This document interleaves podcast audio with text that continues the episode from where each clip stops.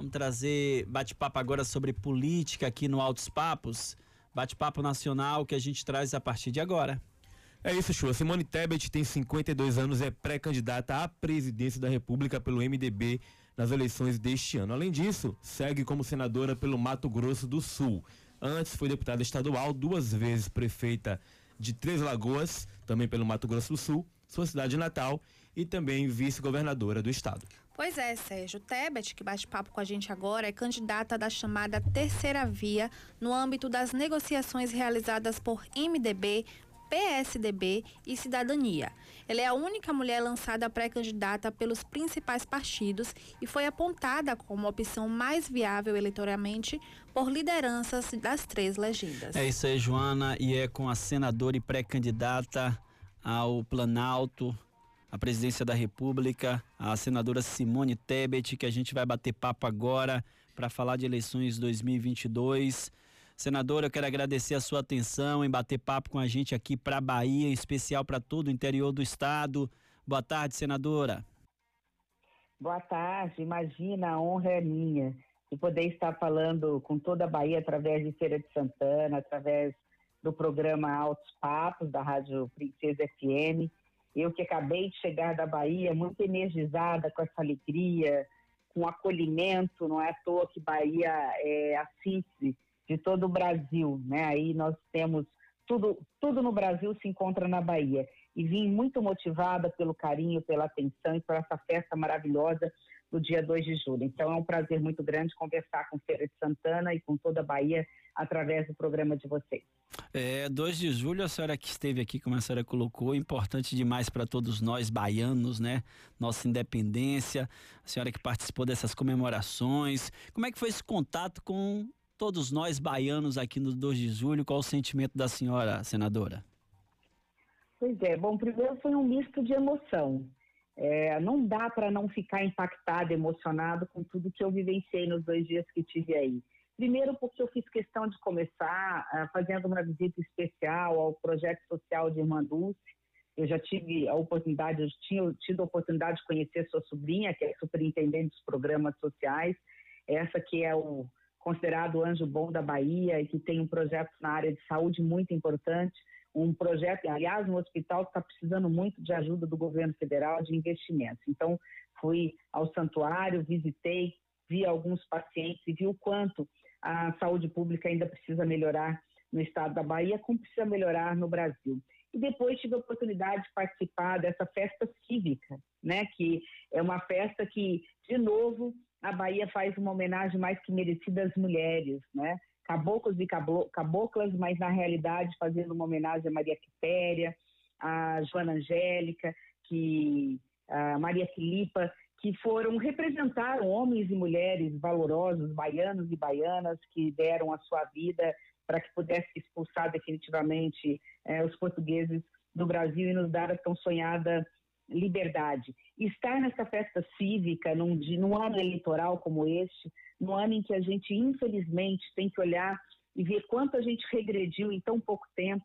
Eu que faço política há mais de 30 anos e com mandato consecutivo há 20 anos, e lutei tanto por democracia, depois lutei tanto para termos qualidade no ensino, tirar o Brasil do mapa da fome, ver que a gente retrocedeu né, em, com os indicadores sociais nossos comparados a 30 anos atrás, o que se refere à fome, à péssima qualidade de ensino, a deficiência na área da saúde, nos deixa muito tristes.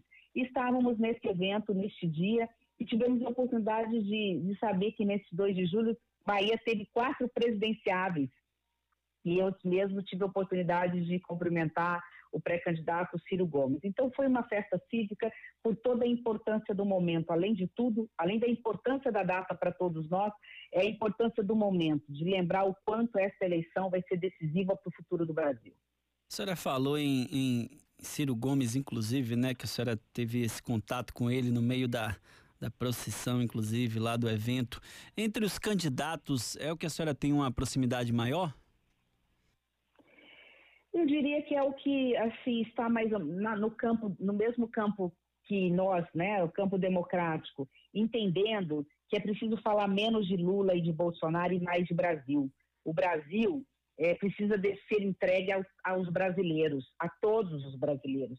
E nós não conseguiremos resolver o problema da desigualdade, da inflação galopante que está comendo o salário do trabalhador, do desemprego, da fome, ah, concentrando a política em apenas dois personagens.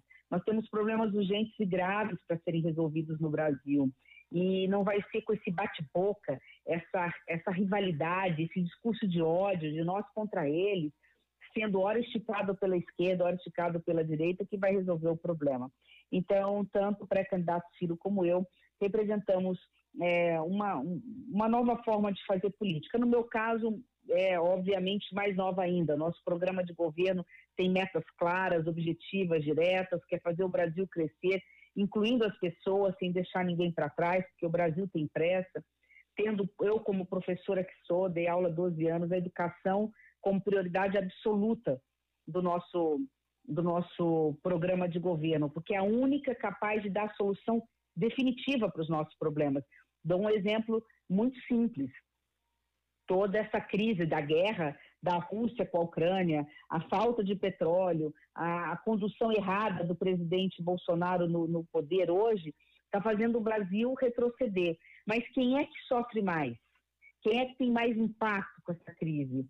é quem tem menos estudo, porque aquele que está preparado, que teve uma universidade, que teve um curso profissionalizante, né, o jovem ou o pai de família ou a mãe que conseguiu terminar os seus estudos ou chegar pelo menos até o final do ensino médio, ela está mais protegida. As portas do emprego se abrem mais rápido. Ela, ela é a última a ser mandada embora. Né? Quem tem estudo é o último a ser mandado embora. Então, a educação é prioridade absoluta no Brasil e não pode ser prioridade absoluta de qualquer programa de governo. Então, assim, é, independente de falar de A ou B, sim, eu tenho um, uma boa relação com Ciro e quem sabe lá na frente podemos estar conversando também sobre essa, essa afunilamento desse centro democrático. É isso que se fala nessas possibilidades, né, senadora, de quem sabe lá na frente ter uma, uma relação ainda mais próxima entre a senhora e Ciro Gomes. Para primeiro turno, a senhora ainda acredita que pode pintar alguma coisa ou só lá na frente mesmo? Não, não tenho dúvida. Eu sou candidata, pré-candidata para valer. É, não seria, meu mandato termina agora em 2022. Se eu não tivesse confiança no futuro do Brasil, é, primeiro certeza que nós somos a única pré-candidatura capaz de, de acabar, acabar, com essa polarização ideológica que está levando o Brasil para o abismo. Nós estamos saindo para o buraco. É essa, é essa sensação que todos têm verdadeira.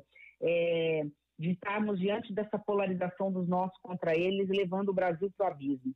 A nossa candidatura é uma candidatura de centro, né, de diálogo, de moderação, de buscar saídas para o Brasil, de, de, de, de, apresentar propostas que não sejam populistas, porque não, não existe soluções fáceis, mas soluções concretas, explicar por A mais B como nós vamos sair dessa crise, como nós vamos gerar emprego, como nós vamos combater a inflação, como nós vamos erradicar a miséria, como nós vamos fazer uma transferência de renda através do Bolsa Família mais consistente, fazendo com que essas famílias sejam tanto a, a, o filho quanto a mãe, quanto o pai inseridos no mercado de trabalho com qualificação. Nós temos um programa muito claro para apresentar ao Brasil. Se eu não acreditasse nisso, eu não seria pré-candidata. Né? Sair da minha zona de conforto, porque amo o meu país, é, como mãe, como mulher, não posso admitir ver tantas crianças dormindo com fome no Brasil que alimenta mais de 800 milhões de pessoas no, no, planeta Terra. Só para que as pessoas tenham uma noção do que nós estamos falando. O Brasil alimenta quatro Brasis lá fora. A população de quatro, quatro vezes a população do Brasil, nós alimentamos fora do Brasil. E como é que nós podemos admitir que temos 33 milhões de pessoas dormindo com fome, passando fome no Brasil? Isso é inadmissível. Então, coragem não me falta, espírito público é uma coisa que eu aprendi dentro de casa com meu pai. Sou pré-candidata porque acredito na, que o Centro Democrático tem condições de chegar no segundo turno e chegando, chegando no segundo turno ganhar as eleições. A gente está batendo papo aqui na Rádio Princesa para a Feira de Santana, todo o interior do estado, com a pré-candidata à presidência da República, pelo MDB, a senadora Simone Tebet. Senadora, a senhora falou há pouco sobre eh, medidas populistas, né? Que às vezes nas eleições a gente acaba vendo muito isso nas campanhas. E como é que a senhora tem acompanhado essa PEC, inclusive, que foi votada pelo Senado? Eu queria até me recordar como é que a senhora votou nessa PEC, que é a PEC aí que aumenta o Auxílio Brasil para 600 reais, que dobra o valor do Vale Gás, que vai ter um auxílio específico de mil reais para caminhoneiros. Como é que a senhora votou? Qual é a sua visão em relação a essa PEC? A oposição, no geral, criticou, acha que é uma medida extremamente eleitoral da presidência da República, do governo federal, mas a maior parte votou maciçamente a favor. É, ela praticamente foi aprovada por unanimidade, só teve um voto contra. O que, na realidade, uh, não é uma escolha de Sofia. Né? É, não quando tantas Sofias e tantas Marias, tantas crianças estão dormindo com fome. Como negar um aumento de 200 reais do Auxílio Brasil para hoje mães que vão ao supermercado e tem que escolher entre o arroz ou o feijão. O prato brasileiro não é mais o arroz e o feijão. Né? Eu sei que na Bahia é o acarajé, mas assim o prato do dia a dia do povo brasileiro não é mais o arroz e feijão. Você tendo que escolher entre o arroz ou o feijão. A grande parte da população que está abaixo da linha da pobreza está substituindo o gás de cozinha pelo, pela lenha, correndo risco, usando álcool para poder cozinhar correndo risco de saúde. Então, nós não tivemos saída. Agora, é importante dizer que isso tudo é fruto de um mau governo, de um desgoverno, de um presidente da República que deixou essa situação acontecer. Repito, não é só por conta da guerra da Ucrânia e da Rússia que o preço do combustível está mais caro o preço do combustível está caro no Brasil, porque o nosso, a nossa moeda está desvalorizada, porque cada vez que o governo federal, o presidente da República abre a boca, ele cria crises artificiais que nem existe, né, da cabeça dele, criando, o dólar sobe, tudo no Brasil sobe, porque tudo é em dólar, e depois não cai. Então, é, é, quando nós imaginávamos que o dólar estaria a 5,3, R$ 5,30, né? E isso, a inflação chegou, pegou o elevador e está em dois dígitos. Né? Você está falando de uma inflação de 10, 11, 12%, isso na média oficial, porque tem, tem preços de, de produtos básicos que estão muito em cima disso. Então você não tem. Né? É muito fácil falar, ah, não vote essa PEC quando você tem comida na mesa, quando você dorme numa cama e tem um colchão. Eu estou é, hoje eu estou andando nos grandes centros do, do, Brasil, eu sei que Feira de Santana é uma realidade diferente, o DH é muito alto, conheço a realidade, nosso prefeito do MDB, o Colbert, tem feito um grande trabalho, teve conosco, inclusive, na, na, no dia 2 de julho, mas essa não é a realidade, nem, nem da Bahia, muito menos do Brasil. Né? A realidade é que nós temos barracas de lona nas praças públicas, onde estão dormindo crianças. As mães estão aumentando seus filhos no meio da rua dormindo ao relento, com crianças chorando. É, é triste. Eu, vi um, eu disse isso quando defendi meu voto, em que eu falei, olha, eu voto em nome dessas famílias. Elas não têm culpa por terem o presidente que tem, elas não têm culpa por ter política errada de orçamento secreto de 16 bilhões de reais, de dinheiro público que está indo para o bolso de alguns, de dinheiro público mal distribuído em forma de emendas que você não sabe de quem é a emenda, para onde está indo, o que está fazendo. Quer dizer, o dinheiro que nós pagamos nos impostos, que o trabalhador paga, ele não sabe nem para onde está indo, se está indo para a saúde, para a educação, para a segurança pública ou sequer está indo para políticas públicas. Então não tinha saída. Nós temos que sobreviver a 2022. Eu digo sempre que para 2023 lamentavelmente, nós temos que, so que, sobreviver a 2022. Ah, isso pode fortalecer o presidente da República? Eu sou a principal prejudicada, mas nós vamos fazer o quê? Nós vamos deixar essas pessoas dormindo com fome? Mas de jeito nenhum, como mãe, eu não posso conceder. Não teria a tranquilidade da consciência, da minha consciência cívica, de como brasileira, como mulher e como mãe, saber que o meu voto, é, se fosse contrário, seria um voto decisivo para tirar comida da, da mesa que está faltando das nossas crianças. Então, sim, a, a PEC teve que ser aprovada, não teve saída, mas repito, por culpa de uma má gestão de um governo que não conhece o Brasil. É por isso, entre outras coisas, que eu sou pré-candidata à presidência da República. Esse é o bate-papo com a senadora Simone Tebet, pré-candidata à presidência da República pelo MDB.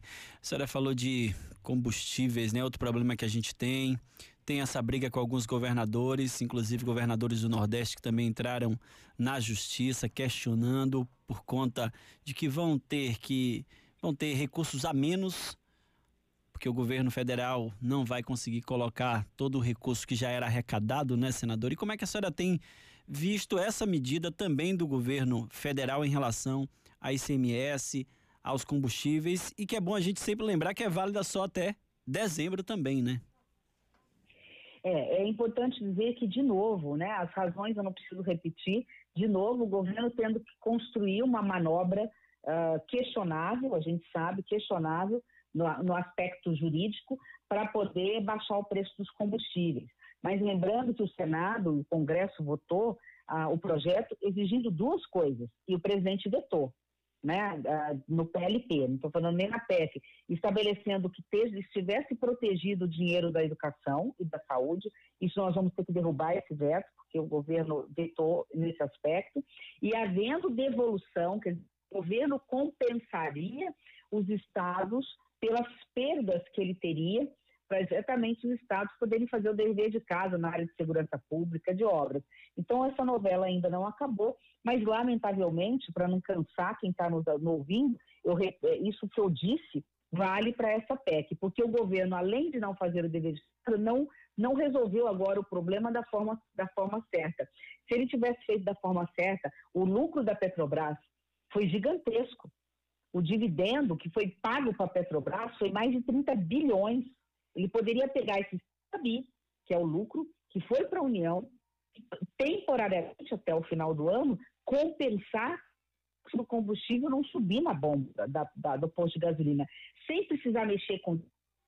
sem precisar criar artificialmente saída. Mas, infelizmente, ele não apresentou isso ao Congresso. E nós não podemos pegar na força, forceps, na marra, o governo federal, entrar nos cofres da União e falar: me dá isso aqui para poder resolver o problema. Nós tivemos que buscar aprovar o que tínhamos para o momento. Era o que tinha no cardápio. E a gente teve que fazer uma escolha. Repito, era a única escolha possível. O, o, a gente está falando muito é, da pobreza, da miséria, não vamos esquecer da classe média, que enche o tanque, o que enchia o tanque. Não vamos esquecer dessas pessoas que é, a classe média antes, eu estou falando aí dos estados mais belos do Brasil, né? Talvez esteja entre os, os dois ou três no máximo é, estados que têm o maior roteiro turístico hoje do Brasil. É o Rio de Janeiro, Bahia, e alguns estados do Nordeste. As pessoas da classe média, eu venho de Mato Grosso do Sul, elas usavam cartão de crédito para parcelar viagens para fazer turismo no Nordeste. Hoje a classe média está endividada não para poder fazer uma viagem com a sua família uma vez por ano, conhecer as belezas naturais, né?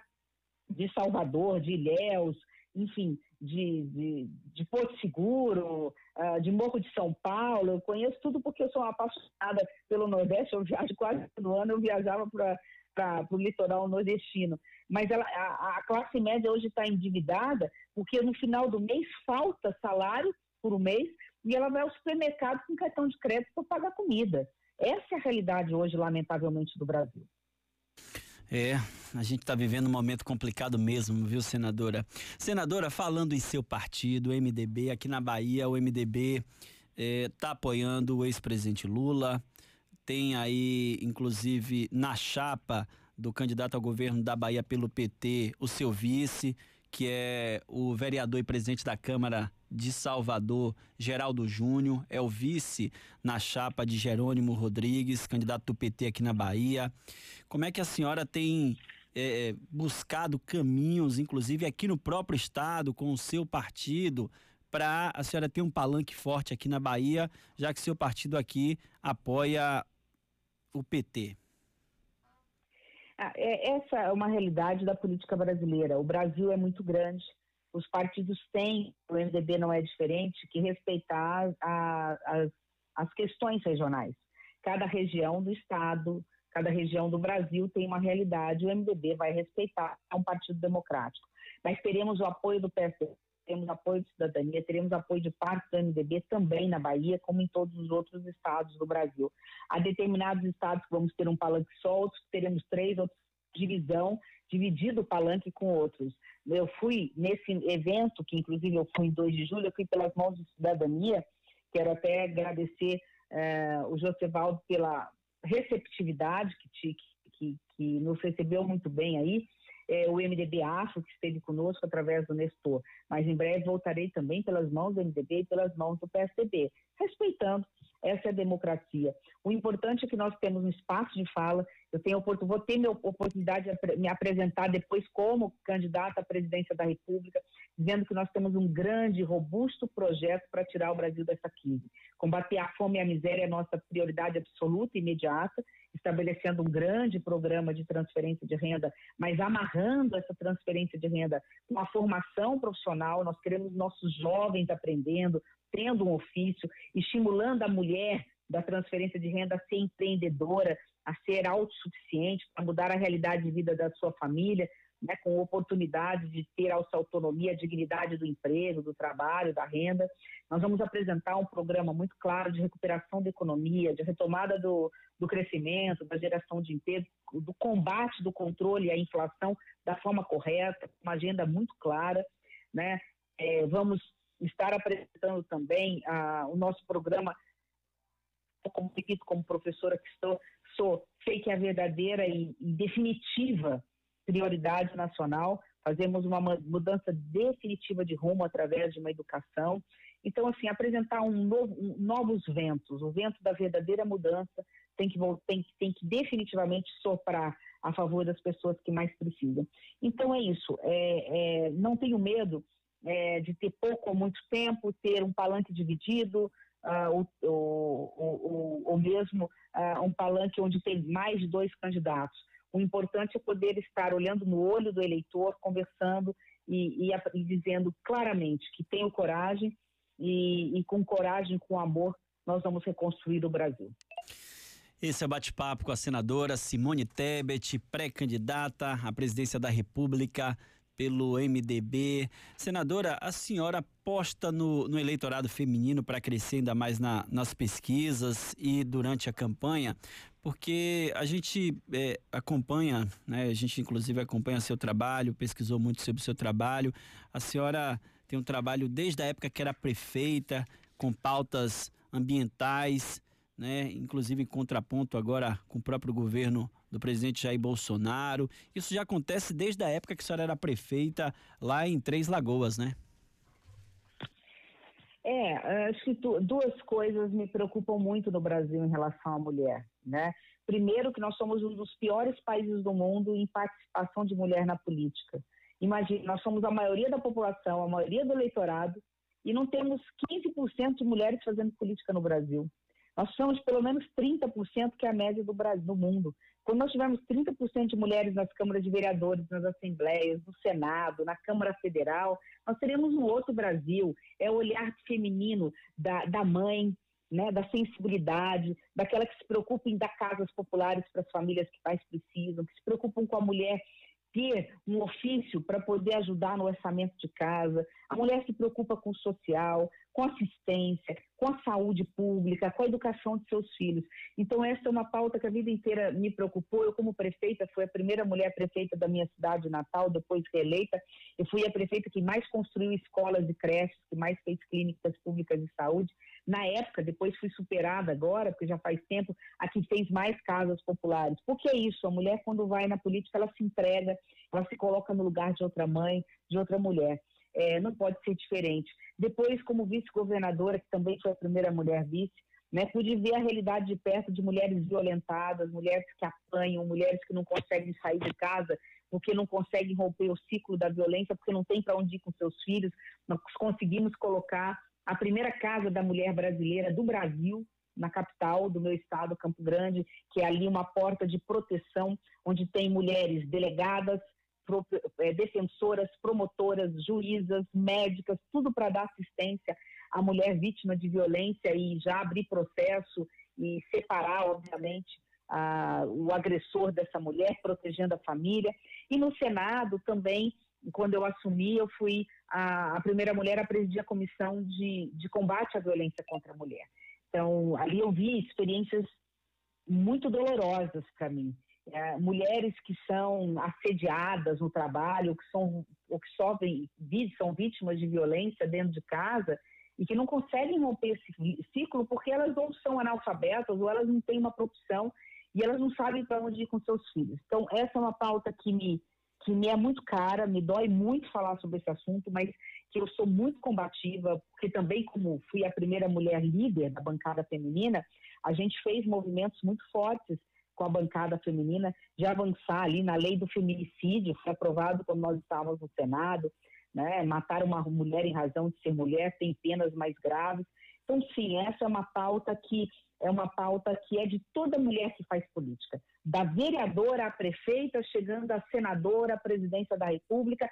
Essa é uma pauta que tem que ser e que bom que é uma pauta que ela é ah, hoje discutida pelos homens, é, pela imprensa, pelos senadores, todos vêm nesse nesse movimento. É, eu vou dar um dado triste para encerrar essa questão. Eu sei que é uma questão que eu falo muito, mas é porque me toca muito o coração e eu fico muito sensibilizada quando trato desse assunto.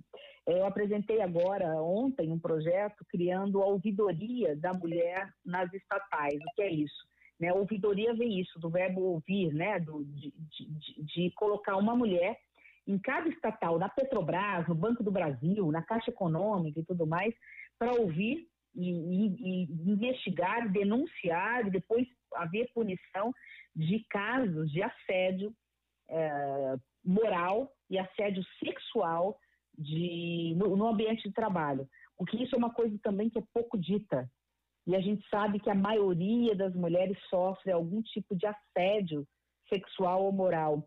E só 15% das mulheres a denunciam, porque elas têm que fazer uma triste escolha, como é doloroso dizer isso, entre denunciar e ser mandada embora muitas vezes, né? Ou, e, portanto, preservar a sua dignidade, ou ela se sentir humilhada, agredida e não denunciar porque depois ela sabe que vai ser mandada embora e não tem depois dinheiro para colocar dentro de casa. Então, essa é uma pauta que é uma pauta de todas as mulheres que fazem política no Brasil. Esse é o bate-papo com a senadora Simone Tebet, pré-candidata à presidência da República, falando aqui para feira, para todo o interior do estado. Senadora, tem um ponto aí que a senhora falou, a gente nesse bate-papo tem falado e que às vezes eu fico me perguntando, viu, senadora, se a população está entendendo a gravidade que a gente tem e se esse sentimento de, dessa gravidade que uma parte tem, mas eu acho que talvez a maioria da população não tenha, que é em relação a essa questão do orçamento secreto. Eu acho que as pessoas não têm a noção do grande problema que a gente tem com esse orçamento secreto. Qual é a sua visão em relação a isso, a esse problema que a gente tem de orçamento secreto? Você acha que a população tem tido conhecimento da realidade do que é isso para o país? Olha, eu acho que é para isso que serve uma campanha eleitoral também. Né? Primeiro, para a gente desconstruir fake news, para a gente é, demolir as mentiras que são né, propaladas ao vento. É, a presidência da República é lugar de coisa séria é lugar de dar exemplo. Né? Não é lugar de grosseria, não é lugar de fake news, não é lugar de mentira, não é lugar de agressão. A presidência da República não é lugar de, de se fazer misoginia, racismo, né? homofobia. A presidência da República é exemplo. Imagina como é que a gente quer que os nossos filhos sejam tenham uma boa formação, tenham caráter, sejam realmente pessoas de bem, quando a gente tem na presidência da República quem agride, quem pensa diferente, quem agride as minorias. Eu estou dizendo tudo isso para chegar na pergunta que você me fez. O orçamento secreto nada mais é do que o mensalão na versão 2.2. O que é isso, né? É, para comprar votos no Congresso Nacional lá atrás, o PT dava mesada para alguns parlamentares para poder ter voto. Depois isso foi descoberto para reeleição, depois para manter, se manter no poder, veio o petrolão, esquema de petrolão, inclusive envolvendo o meu partido, a gente tem que fazer esse meia-culpa. E agora, orçamento secreto. Pega uma parte do dinheiro do povo, dos impostos que nós pagamos, que vocês pagam, e uma, uma meia dúzia, uma parte dos deputados, junto com o governo federal, escolhem onde é que vai colocar esse dinheiro sem nenhuma transparência, sem saber se o dinheiro está sendo bem aplicado, se ele está indo lá para o posto de saúde, se ele está indo para o hospital, se ele está indo para a escola, se ele está indo para comprar trator, para comprar maquinário, para garantir segurança pública, para construir casas populares. Eu posso falar com toda tranquilidade, porque eu fui candidata à presidência do Senado, agora da última vez, também, de quase 200 anos de história, nunca tinha tido uma mulher candidata e eu fui candidata, e perdiam, entre outras coisas, por conta do orçamento secreto. O orçamento secreto compra consciências dentro do Congresso Nacional, mas eu acredito, como aconteceu com o Mensalão, como aconteceu com o Petrolão, que uh, a Justiça vai fazer a sua parte, já está investigando e em breve nós teremos, lamentavelmente, notícias muito tristes sendo é, mostradas para a sociedade quem é quem no processo. Né? E, em paralelo a isso, não vamos esquecer, a gente fala do orçamento secreto, que é alguma coisa mais triste, é, eu tenho dito, né? Triste o Brasil, que tem que escolher entre o escândalo do petrolão, portanto, voltar ao passado, e o escândalo de corrupção da educação, que agora também foi denunciado e é grave. Tem áudio, né? tem vídeo, tem denúncia de prefeitos que disseram que tem atravessadores dentro do Ministério da Educação dizendo o seguinte, né, para os prefeitos, me dá 10% antecipado, me dá barra de ouro para eu liberar emenda da educação. A educação tão necessária, dinheiro que está faltando para colocar merenda nas nossas creches, dinheiro que está faltando para colocar computadores, conectividade para os nossos jovens quererem ficar no ensino médio, dinheiro que está faltando para reboco, para para terminar a, é, escolas públicas no Brasil sendo agora é, negociados na base de, de, de, de, se garantir né, propina para poder liberar recursos para ir para os municípios. Então, triste Brasil, que tem que ter que fazer opção entre voltar ao passado ou permanecer no presente. É por isso que eu sou pré-candidata para apresentar alternativas para que o eleitor possa, de forma consciente, dentro da sua soberania, que a soberania é do povo, é o povo que é soberano, ele que tem a palavra final, ele que tem o poder escolher naquele que ele entenda ser o melhor projeto de futuro para o Brasil.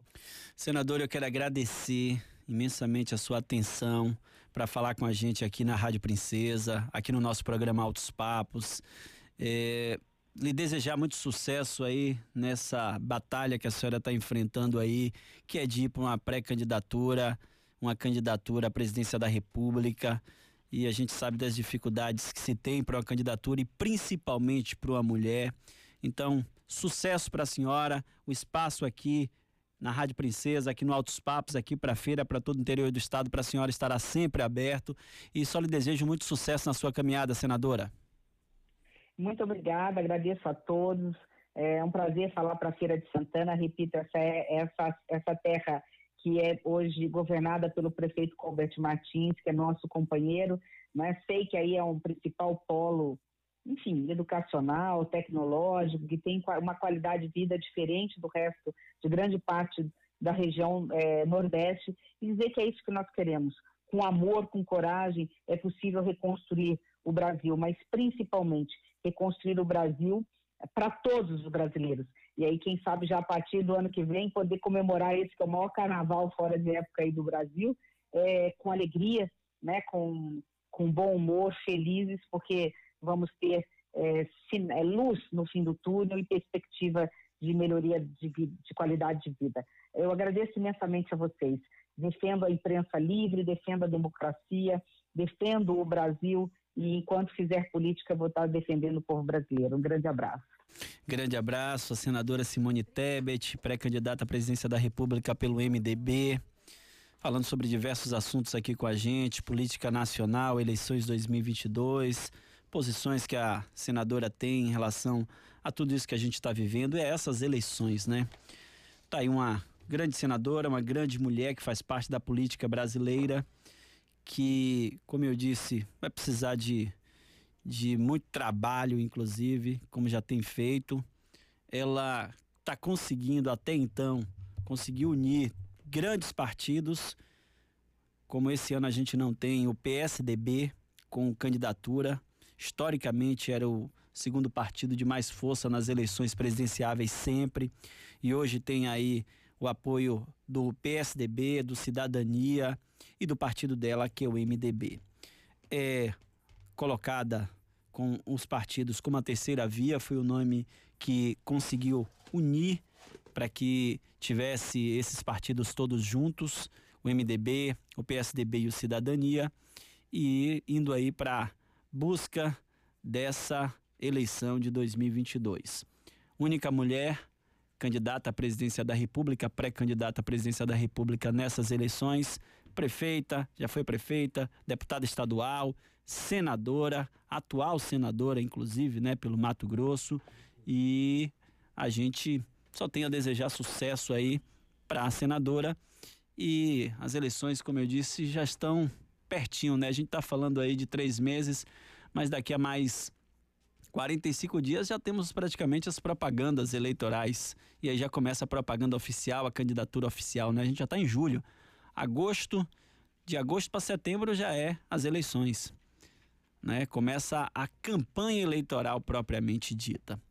E tem um detalhe nesse contexto com a senadora, ela fala da possibilidade de lá na frente estar com Ciro Gomes, porque há também um, uma conversas dentro dos bastidores da política de que se ela não conseguir né, decolar. decolar ainda mais nas pesquisas, subir mais nas pesquisas, ela pode inclusive fazer uma união com Ciro Gomes. Há ainda essa possibilidade, discutem, há essa discussão dessa possibilidade aí nos bastidores da política nacional, mas ela, como ela colocou, ela está sendo candidata mesmo à presidência da República, não é candidatura né, de fachada ou candidatura solta. Ela está indo realmente para enfrentar mas é lógico que a gente sabe que depende muito das pesquisas, né?